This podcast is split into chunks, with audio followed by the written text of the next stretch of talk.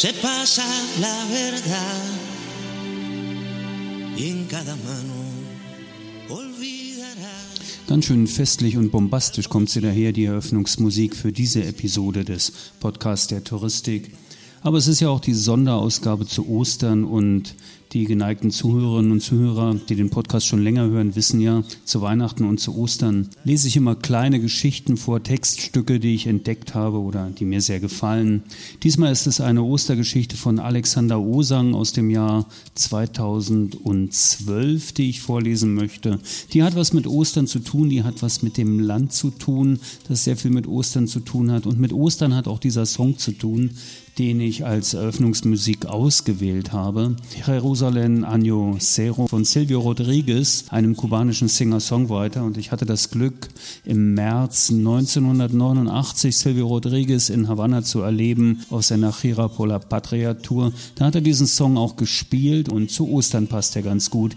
Die, die den Text verstehen oder nachschlagen, werden das sicher verstehen. Ich werde ihn für alle auf jeden Fall nach der Geschichte auch nochmal spielen. Ich werde auch die Links zu weiteren Texten von Alexander Osang in die Shownotes packen. Fangen aber jetzt erstmal an, diese kleine Geschichte vorzulesen. Wünsche dabei viel Vergnügen. Das ist der Travelholics Podcast. Mein Name ist Roman Borch und jetzt geht's los.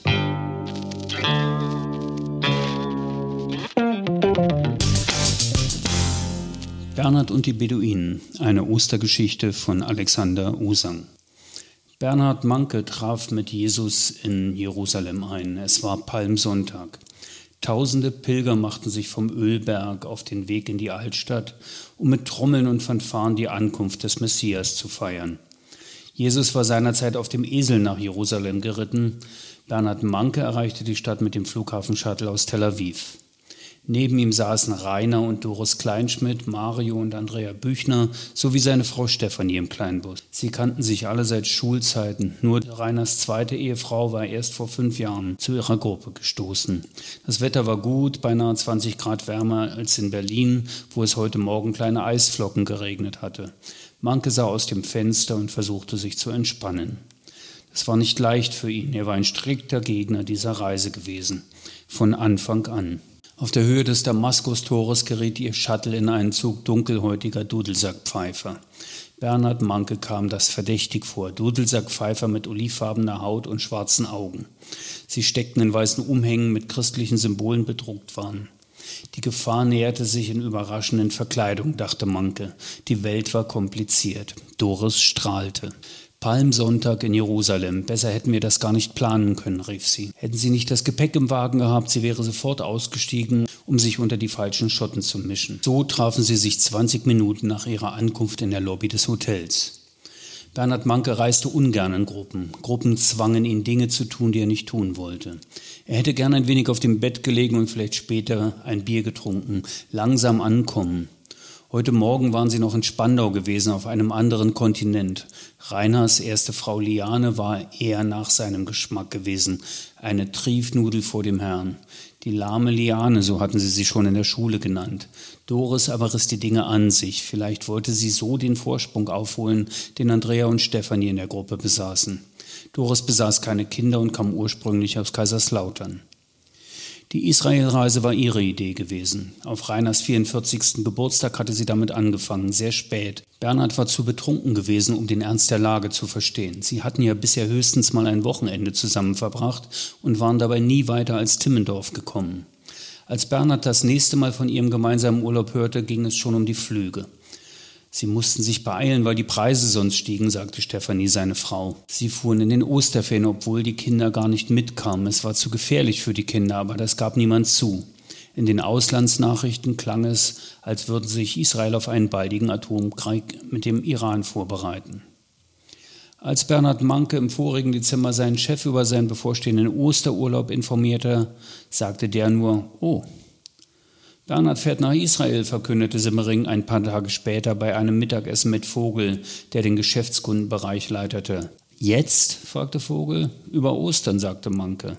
Ostern, rief Vogel. Sie haben mehr Mut, Manke. Wieso?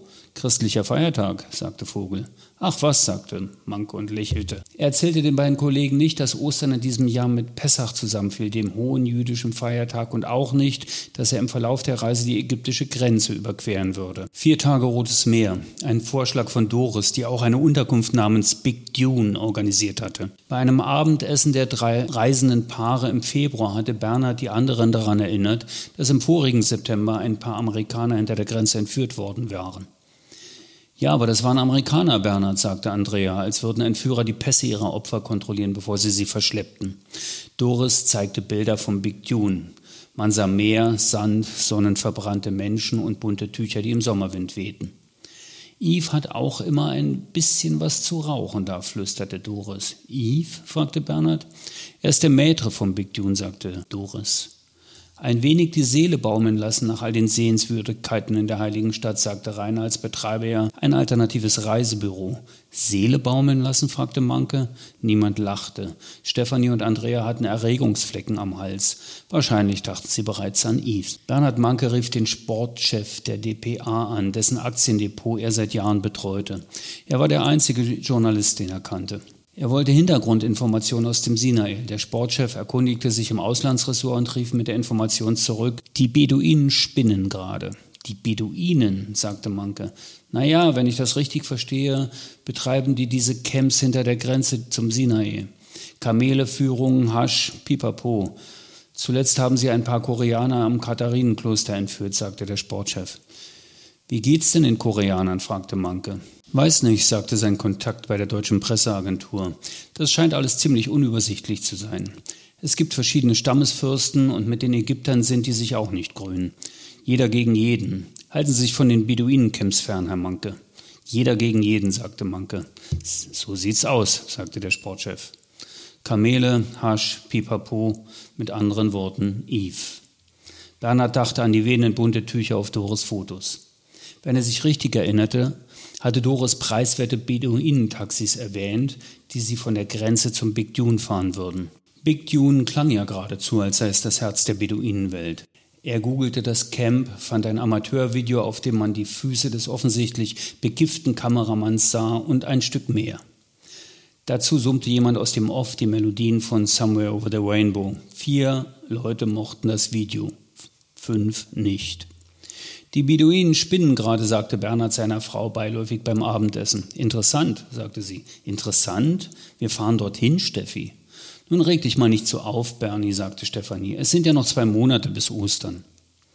Die dürren Warnungen des Auswärtigen Amtes waren nichts, womit man Doris, Rainer, Mario und Andrea hätte überzeugen können, die Reise abzublasen. Die Beamten rieten halbherzig von Ausflügen ins Grenzgebiet ab, Gazastreifen, Golanhöhen meiden, Augen auf in Jerusalem. Das schien alles seit Jahrzehnten nicht mehr aufgefrischt worden zu sein. In den Zeitungen las Manke zuerst den außenpolitischen Teil. Er verstand nicht, wieso die Israelis ein so großes Land wie den Iran angreifen wollten. Das war doch Wahnsinn, aber niemand schien sich wirklich Sorgen zu machen. Am Tag vor dem Abflug war er noch einmal in ihr Reisebüro gegangen, um den Voucher für ihren Mietwagen abzuholen. Frau Speicher saß dort vor der Katalogwand, lächelnd und ahnungslos. Er fragte beiläufig nach der Situation im Sinai. Ich glaube, das alles ruhig. Es geht doch wohl eher um Syrien, Herr Manke. Syrien? Ja, ja, da würde ich jetzt lieber nicht hinfliegen, sagte Frau Speicher. Sie kannte den Nahen Osten offenbar nur aus den Nachrichten von RS2. Auf dem Flughafen Tegel, Gate 24, war Manke dann bereits den ersten Terrorverdächtigen begegnet. Er starrte auf den Boden, der andere hatte die Augen geschlossen. Zwei junge arabische Männer. Beide wirkten sehr ernst, angespannt. Guten Morgen, sagte Bernhard Manke aufgeräumt, als könne er die Männer durch übertrieben gute Laune in letzter Sekunde von einem Anschlag abbringen. Sie reagierten nicht. Kurz nach dem Start drehte sich Bernhard noch einmal zu den beiden um. Sie schliefen. Bernhard entspannte sich ein wenig, auch weil einer der Männer einen Bart hatte. Rasierten sich Selbstmordattentäter nicht immer vor der Arbeit? Im Spiegel las er einen vierseitigen Bericht über die angespannte Lage an den israelischen Grenzen. In Taba, wo sie nach Ägypten einreisen wollten, schien es besonders heiß herzugehen. Die Israelis errichteten dort gerade eine Mauer. Bernhard reichte das Magazin mit hochgezogener Augenbraue weiter zu Rainer. Bitte schön. Er hat es ja von Anfang an gesagt, sie saßen alle in Reihe 9, drei Paare, A, B, C, D, E, F.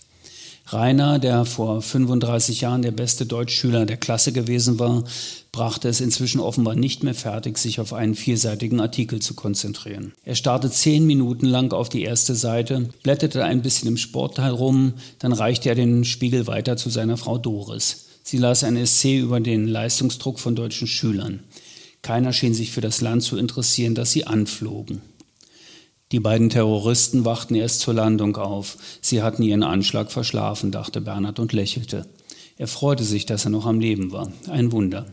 An ihrem ersten Abend strichen die drei Berliner Paare orientierungslos durch die Altstadt von Jerusalem. Bernhard lief immer ein paar Schritte hinter den anderen, so dass es bei einem Anschlag entweder Steffi oder ihn erwischen würde, nicht aber sie beide. Die Kinder wären keine Vollweisen. Sie aßen in einem arabischen Restaurant an der Via Dolorosa zu Abend. War Dolores nicht die Frau, die Jesus das Schweißtuch reichte? fragte Steffi. Nein, Stefanie, das war Veronika, sagte Rainer und streichelte seine Israelfibel, unterwegs im Heiligen Land. Via Dolorosa heißt der Leidensweg. Steffi wurde rot. Bernhard wäre seiner Frau gern beigesprungen, aber alles, was er über die biblische Geschichte wusste, stammte aus dem Da Vinci Code von Dan Brown. Doris lächelte Rainer so stolz an, als habe er Rom erobert. Humus, Lammkoteletts, Oliven. Mario machte ein Riesengewese um das einheimische Bier, das er bestellte. Local Beer, Local Beer, rief er dem Wirt zu, bevor er überhaupt einen Tisch erreicht hatte. Mario redete nie viel. Die Bierbestellung war sein Beitrag zur Völkerverständigung. Immer schon. Wenn sie nach Mecklenburg fuhren, bestellte er Lübzerpilz. An der Wand des Restaurants hingen das Bild eines arabischen Generals mit David Nivenbärtchen und viel Lametta auf der Brust sowie ein Foto des polnischen Papstes auf Jerusalem-Besuch. Die Grenzen zwischen den verfeindeten Lagern waren schwer zu erkennen. Bernhards DPA-Kontakt hatte recht. Die Lage war unübersichtlich. Auf dem Rückweg durchs armenische Viertel starrten sie junge Männer aus den Hauseingängen an. Am Ziontor stand eine Gruppe israelischer Soldatinnen, lachend und rauchend. Die Uniformen, die Maschinenpistolen wirkten fast pornografisch. Die Minibar auf dem Hotelzimmer war leer. Auch die Hotelbar war geschlossen. Pessac, sagte der Mann an der Rezeption. Sie dürften nur eingeschweißte, koschere Getränke servieren. Bernhard schlief sofort ein. Er träumte, wie er auf dem Pilotensitz einer Air Berlin Maschine saß. Die Nase des Flugzeugs kippte in die Tiefe. Er drückte auf verschiedene Knöpfe, aber nichts passierte. Die Maschine senkte sich, Bernhard sah zu seinem Co-Piloten hinüber. Es war der Papst.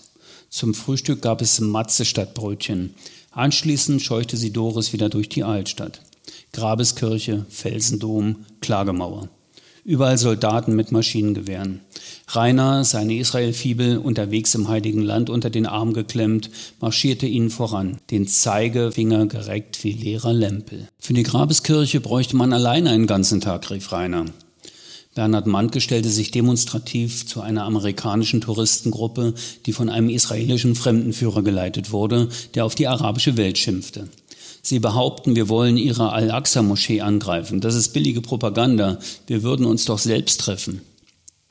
Für den Abend hatte Doris einen Tisch in Barut reserviert, ein Restaurant, das ihr Lonely Planet Reiseführer empfohlen hatte. Barut rufen die Israelis kurz bevor eine Bombe hochgeht, las Doris aus ihrem Reiseführer vor. Was hat das mit dem Restaurant zu tun? fragte Bernhard Manke, der spürte, wie die Schlagader an der Innenseite seines Oberschenkels pochte. Vor vier Jahren, als die Finanzkrise begann und seine Derivate in die Hölle rauschten, war er überzeugt davon, an Hodenkrebs erkrankt zu sein. Aber der Urologe hatte nichts festgestellt. Seine Blutwerte waren nicht so besonders, das Cholesterol im roten Bereich irgendwelche Ablagerungen an der Schlagader dort unten, die sich in Stresssituationen bemerkbar machten. Er griff sich in den Schritt und zuppelte an der Hose, verschaffte sich ein bisschen Luft. Hier steht nur, dass es so viel bedeutet wie bei uns Baum fällt. Ein Warnruf, sagte Doris. Ja, aber wovor wird gewarnt? fragte Manke. Sag ich doch, vor der Bombe, sagte Doris. Welche Bombe denn? rief Bernhard. Nun lass doch mal gut sein, Bernie, sagte Rainer. Doris kann doch auch nichts dafür, wie das Restaurant heißt. So geht das schon seit Wochen, sagte Stefanie. Neulich waren es die Beduinen, jetzt die Bombe hier. Ich frag ja nur, sagte Manke. Die Pastalikos sollen ausgezeichnet sein, rief Doris. Was ist denn das? fragte Andrea. Es war das erste Mal in Israel, dass Bernhard ihre Stimme hörte. Andrea und Mario waren das stille Paar. Sie waren all die Jahre nur dabei gewesen, damit die anderen vier sich besser fühlen konnten. In Krisenzeiten schlugen sie sich mal auf die eine, mal auf die andere Seite. Sie waren die FDP ihrer Reisegruppe.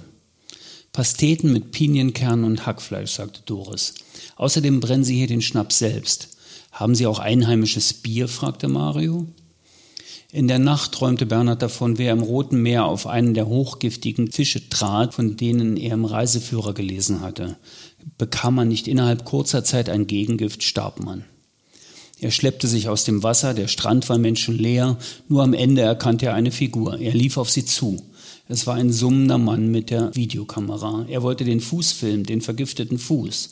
Matze zum Frühstück und Herrscher amerikanischer Juden, deren schlecht gelaunte Kinder sich am Buffet benahmen wie die Axt im Walde. Ihre Mütter redeten unglaublich laut. Sie redeten nicht, sie machten Ansagen für den gesamten Frühstücksraum. Finisher Milk Zachary. Die Männer saßen daneben, still und eingeschüchtert, als habe ihn jemand mit dem Hammer auf den Kopf gehauen. Im Leitartikel der Haaretz las Bernhard, dass christliche Bilder von orthodoxen Juden angespuckt worden waren. Außerdem gab es Streit im Haus illegaler jüdischer Siedler im Palästinensergebiet Ostjerusalems. Dann rauf auf den Berg Zion, wo angeblich David begraben lag, König der Juden.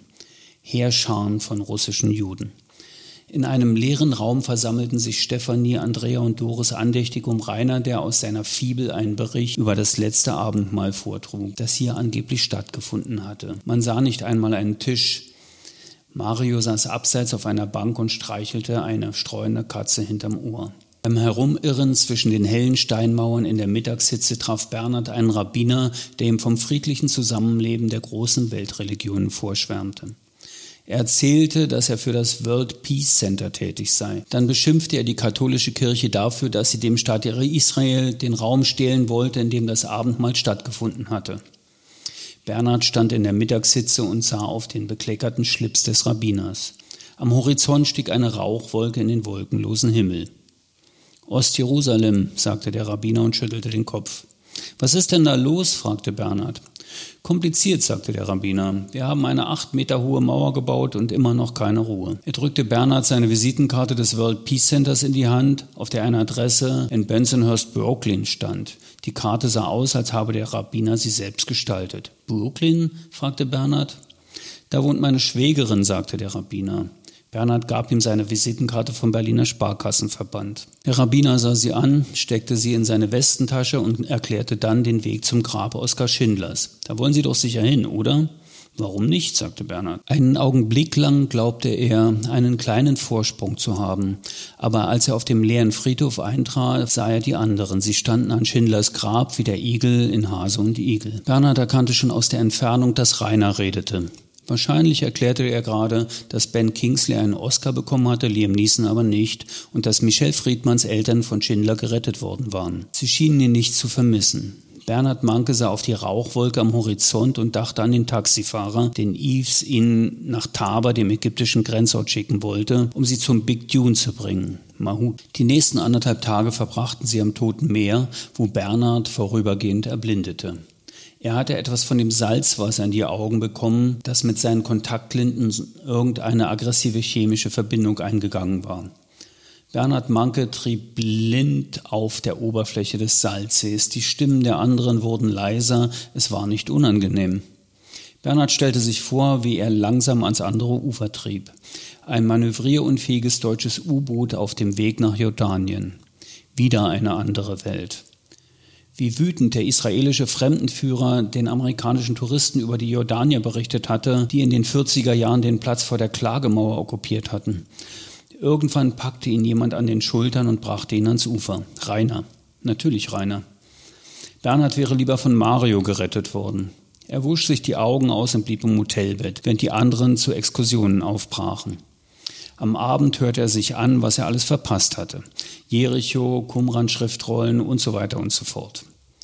Bernhard erzählte ihnen nichts von den Flugkörpern, die er aus seinem Hotelfenster beobachtet hatte.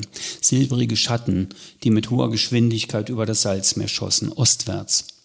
Vielleicht lag es nur an seinen entzündeten Augen, vielleicht aber auch nicht. Er rechnete jeden Moment mit einer Reaktion aus dem Osten, einer Antwort.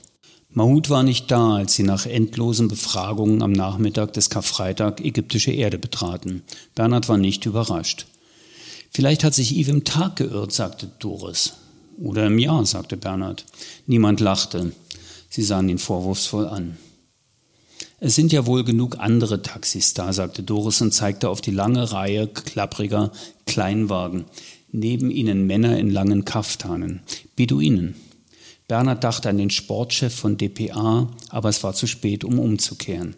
In zwei, drei Stunden würde die Sonne untergehen. Es gab keinen Van. Sie mussten sich zwei Taxis teilen.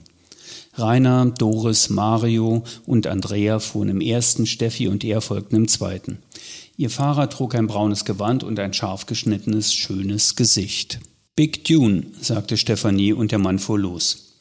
Kein Wort, kein Nicken, er fuhr einfach los. Nach fünf Minuten verloren sie das Taxi ihrer Freundin in einer Kurve. Eine Weile hoffte Bernhard noch, dass sie die Rücklichter aus einer Staubwolke auftauchen sehen würden, aber irgendwann war das vorbei. Yves hatte gesagt, dass die Fahrt zum Big Dune höchstens 45 Minuten dauern würde. Nach 50 Minuten räusperte sich Bernhard. Nach einer Stunde fragte er, sind wir bald da? Aber der Fahrer schwieg. Anfangs konnte er sich noch am Meer orientieren, das ab und zu links neben ihm aufleuchtete, aber inzwischen gab es nur noch Sand. Sie schienen ins Landesinnere zu fahren. Sie waren nun bereits anderthalb Stunden unterwegs. Die Sonne ging langsam unter, am Straßenrand lag ein totes Kamel. Vielleicht schlief es auch nur. In der Windschutzscheibe klapperten Ketten. Bernhard konzentrierte sich auf das Markenzeichen auf dem Lenkrad. Nissan ein westliches Logo. Irgendwas Vertrautes in dieser unübersichtlichen Welt. Müssten wir nicht langsam da sein? fragte Stefanie, die Stimme brüchig, die Augen voller Angst. Gleich, sagte Bernhard, griff die Hand seiner Frau und legte sie auf sein Knie. Gleich, Liebling. Er stellte sich vor, wie Eve einen Spliff hinterm Ohr, die anderen zu einer Art Matratzenlandschaft führte. Mario würde sich nach einem lokalen Bier erkundigen, Rainer nach Kameltouren zum Berg Sinai. Irgendwann würden sie begreifen, dass sie nur noch zu viert waren. Bernhard sah auf die Uhr. Zwei Stunden. Er lächelte Stefanie an, tätschelte ihren Handrücken. Die Beduinen spinnen, er hatte es immer gesagt. Es war Karfreitag. Bestimmte Dinge änderten sich nie. Bernhard Manke fühlte sich nicht schlecht. Die Angst in seinem Herzen war einem seltsamen Frieden gewichen. Dem Frieden eines Mannes, der Recht behalten hatte. Nun, diese Ostergeschichte von Alexander Osang ist ja bereits 2012 erschienen, wie man sicher an dem einen oder anderen Detail bemerkt hat. Ich finde aber die Figuren, Vorurteile und Stimmungen sind irgendwie omnipräsent und sterben nie so ganz aus. Ich wünsche jetzt allen Zuhörerinnen und Zuhörern im Travelholics Podcast wunderschöne frohe Ostertage. Spiele zum Schluss noch ein kleines Stück Lieblingsmusik und sage bis bald auf Wiederhören hier im Podcast der Touristik. Mein Name ist Roman Borch. Auf bald.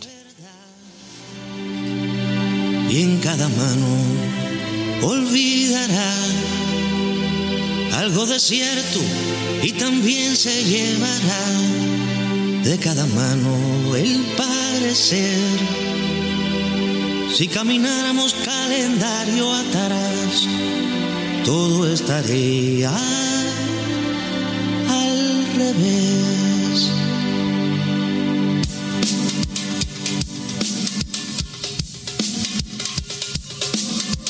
Algunos dicen que es falso y otros repiten que es cierto. Que entró en Jerusalén siendo de día. Se dice que su túnica era blanca, que iba posada en sus ojos una vez del mediodía.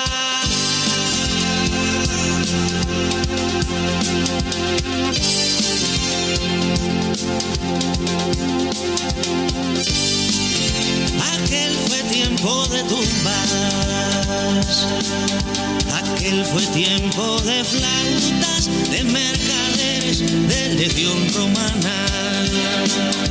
Se dice que la chusma lo seguía, en su palabra sencilla se lavaba la mañana.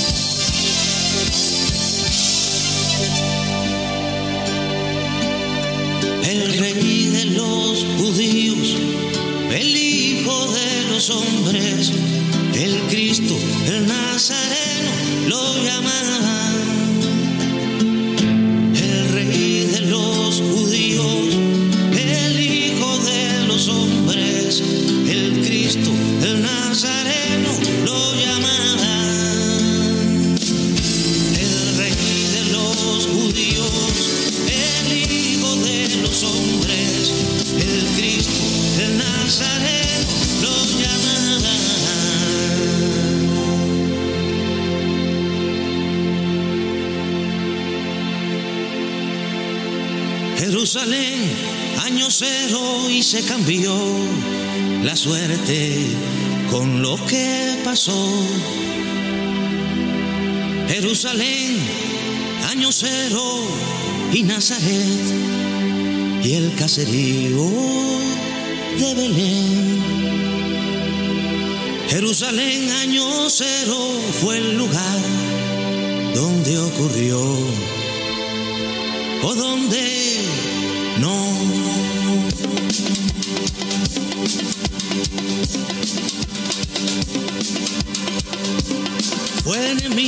Imperio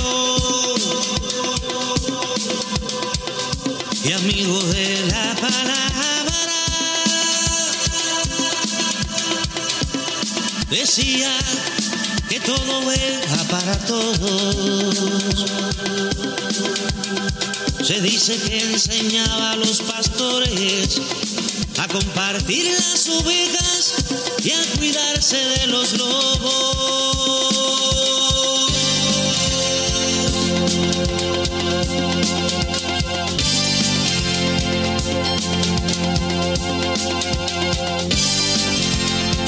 Enseñanza hizo ruido en el poder de los templos y en la madera lo clavaron recio. Se dijo que por mago o hechicero, pero si la historia es cierta fue porque hiciera silencio.